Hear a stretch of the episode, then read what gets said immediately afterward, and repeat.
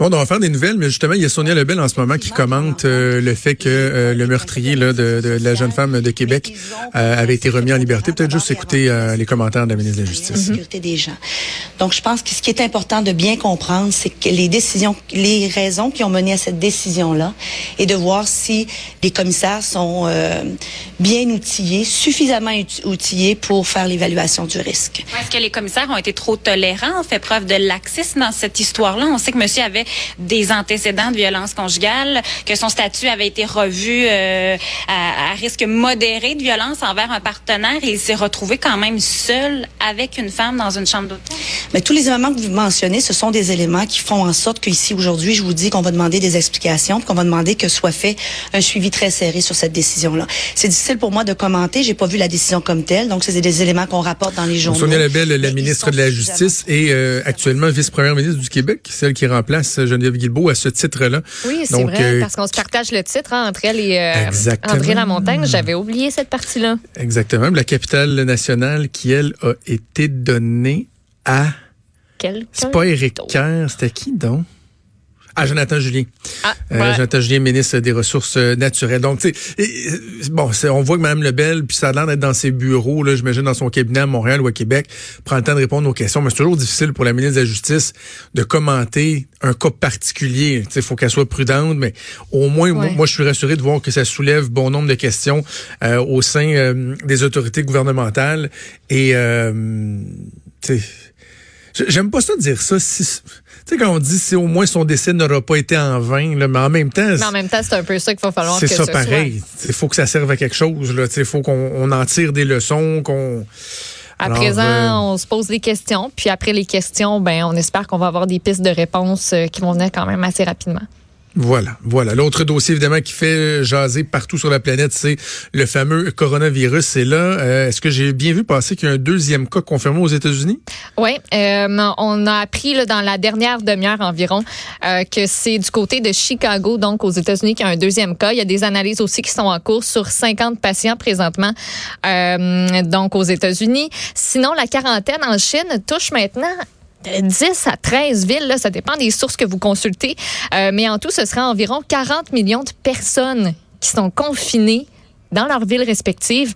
Écoute, c'est plus que la population du Canada. C'est très impressionnant. Puis les images que vous avez l'occasion de voir euh, passer en boucle sur les différents euh, réseaux d'information, c'est très impressionnant aussi. Tu sais, des places qui habituellement sont bondées sont complètement désertes, euh, mais ça engendre aussi certains problèmes. Tu sais, du côté des marchés d'alimentation, tout le monde veut faire des provisions parce que ben on sait pas trop jusqu'à quand ça va durer.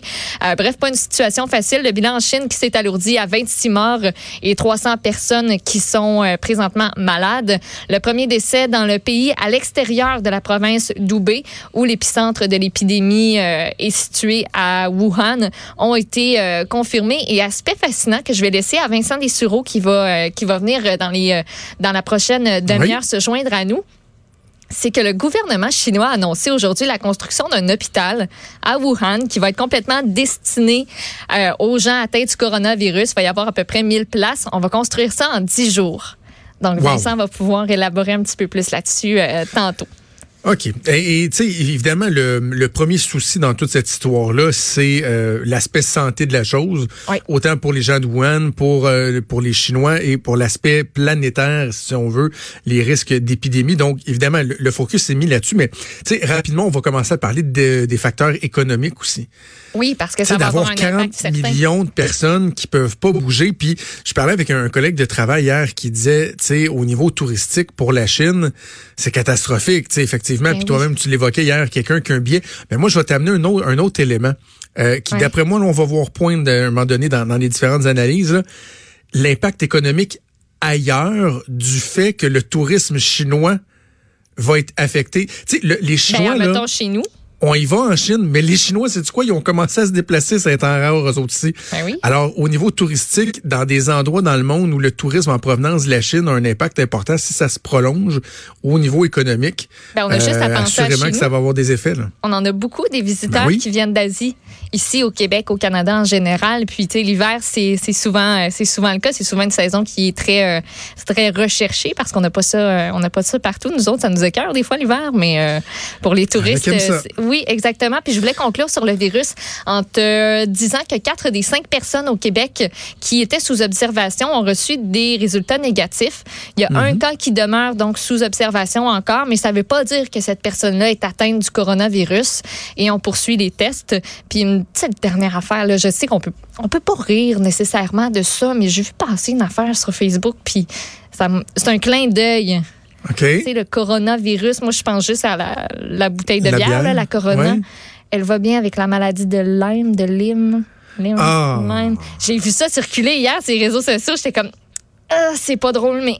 Ah, ouais, OK, t'es Corona, la Lyme, je sais pas.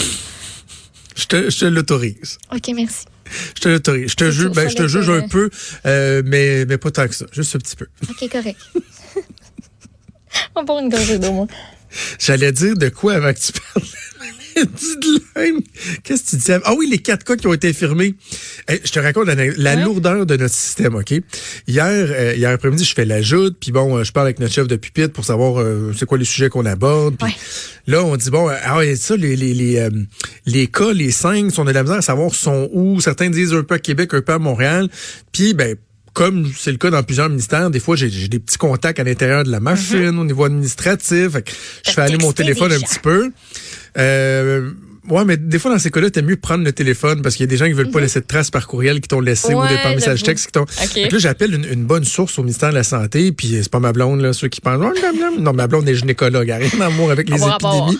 Euh, et euh, cette personne-là me dit, écoute, je peux pas dire c'est quels hôpitaux, mais il y a un truc que je peux dire, c'est que sur les cinq cas, il y en a un qui vient d'être infirmé à Québec. Il y avait un cas dans un hôpital de Québec et il a été infirmé. Ben là, j'ai une source qui est pas supposée de me parler, fait que je veux faire, je veux officialiser la chose. Tu aller me chercher une deuxième source suis rigoureux. Il est trois heures moins quart, je en onde dans 15 minutes à la joute. Là, j'ai fait deux, trois appels, ministère de la Santé, euh, Sécurité, euh, Santé publique, etc. Sais-tu à quelle heure j'ai eu la confirmation qu'effectivement le Code Québec était infirmé? 8-9 heures? À 8-9 heures le soir, quand ils ont envoyé le message à tout le monde pour dire que finalement, il y avait ah, quatre cas d'infirmés. J'ai pas été capable, ça, a pris 6 heures. Pas été capable de le sortir Juste, avant. Hey, je demandais pas c'était quoi le nom de la personne, puis sa taille de bobette, là. Juste, pouvez-vous me confirmer qu'à Québec, l'information, c'est anodin. Là. Juste, effectivement, j'ai eu la confirmation à Québec, finalement, le cas est infirmé. Six heures après, j'avais pas eu la réponse. Pourtant, il me semble que c'est pas dur. C'est pas dur. Oui, non, Bref. on te le dira pas la lourdeur. Tu parlais du tourisme, les impacts que ça a sur euh, le, tourisme, le virus. Euh, même chose pour la motoneige, hein, avec le drame au lac Saint-Jean.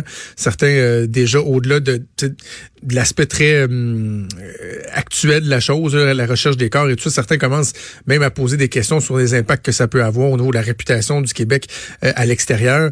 Bref, les recherches qui se poursuivent aujourd'hui parce qu'on n'a toujours pas retrouvé les corps. Non, exactement. On a trois équipes de plongeurs qui vont se relayer au courant de la journée pour un total d'une douzaine de personnes qui vont travailler aux abords du lac Saint-Jean. On a trois embarcations équipées de sonars latéraux et de propulseurs sous-marins qui vont ratisser le secteur. On veut trouver des indices qui pourraient nous mener aux touristes disparus.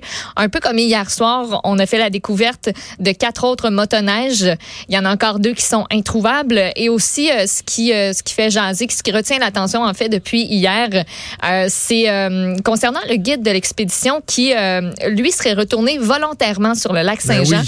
pour tenter de rattraper le devant du peloton qui, lui, se dirigeait tout droit vers les eaux libres sans nécessairement sans le savoir en fait euh, et finalement lui il aura laissé euh, il lui aura laissé sa vie ça lui aura coûté la vie euh, donc tu sais au début là tous les gens qui critiquaient moi ça me ben oui.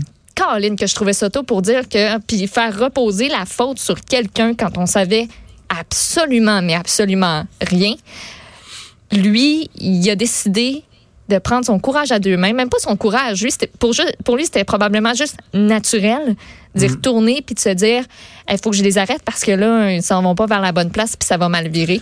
Euh, donc, c'est c'est pas nécessairement confirmé par la SQ, à moins que j'en ai manqué euh, que j'en ai manqué un bout, mais ça, ça matcherait avec l'histoire qui a été. Euh, qui a été relayé par, entre autres, le propriétaire du dépanneur, tu sais, qui disait que les personnes qui étaient là, les motoneigistes, euh, qui eux sont sains et saufs, eux, ils savaient pas trop ce qui se passait de ce côté-là. Ils n'étaient pas en mm. panique. Donc, euh, donc Et voilà, on que en dire de, de- du courage des premiers répondants, là, parce que lorsqu'ils ont été repêchés, Benoît hein, l'Espérance, ce qu'on apprend, c'est que eux-mêmes devaient marcher un kilomètre sur une glace Ouais. qui savait très, très, très mince. C'est un point tel où ils ont dit, pas d'équipement lourd, gang, là. Non. On y va, là, petit pas par petit pas, et là, ils ont ramené euh, le corps de, Be- de Benoît l'Espérance. Malheureusement, on n'a pas été en mesure de, de le sauver, mais euh, il y a le courage euh, de ces On gens-là l'a qu'on retrouvé. doit...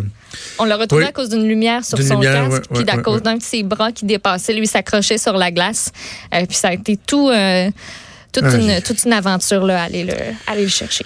OK, on va finir sur euh, quelque chose d'un peu plus léger. Ça se Ouais? passe au hockey mineur. Ben Euh, Il y a, j'avais pas entendu parler de ça, une initiative qui était mise de l'avant pour quoi essayer de, de sensibiliser les gens, les parents, les joueurs à, à être à être dans de bonnes dispositions avant une partie, c'est ça? Sais-tu comment moi je décris ça? C'est Hockey Québec qui veut qu'on rappelle avant chaque match à tous ceux qui se trouvent dans les, dans les estrades de gérer, gérez-vous, utilisez votre, votre GBS, votre gros bon sang.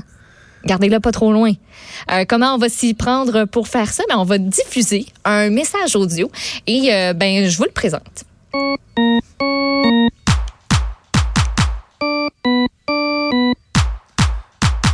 On est au Nintendo? Un peu, ça s'en vient, là?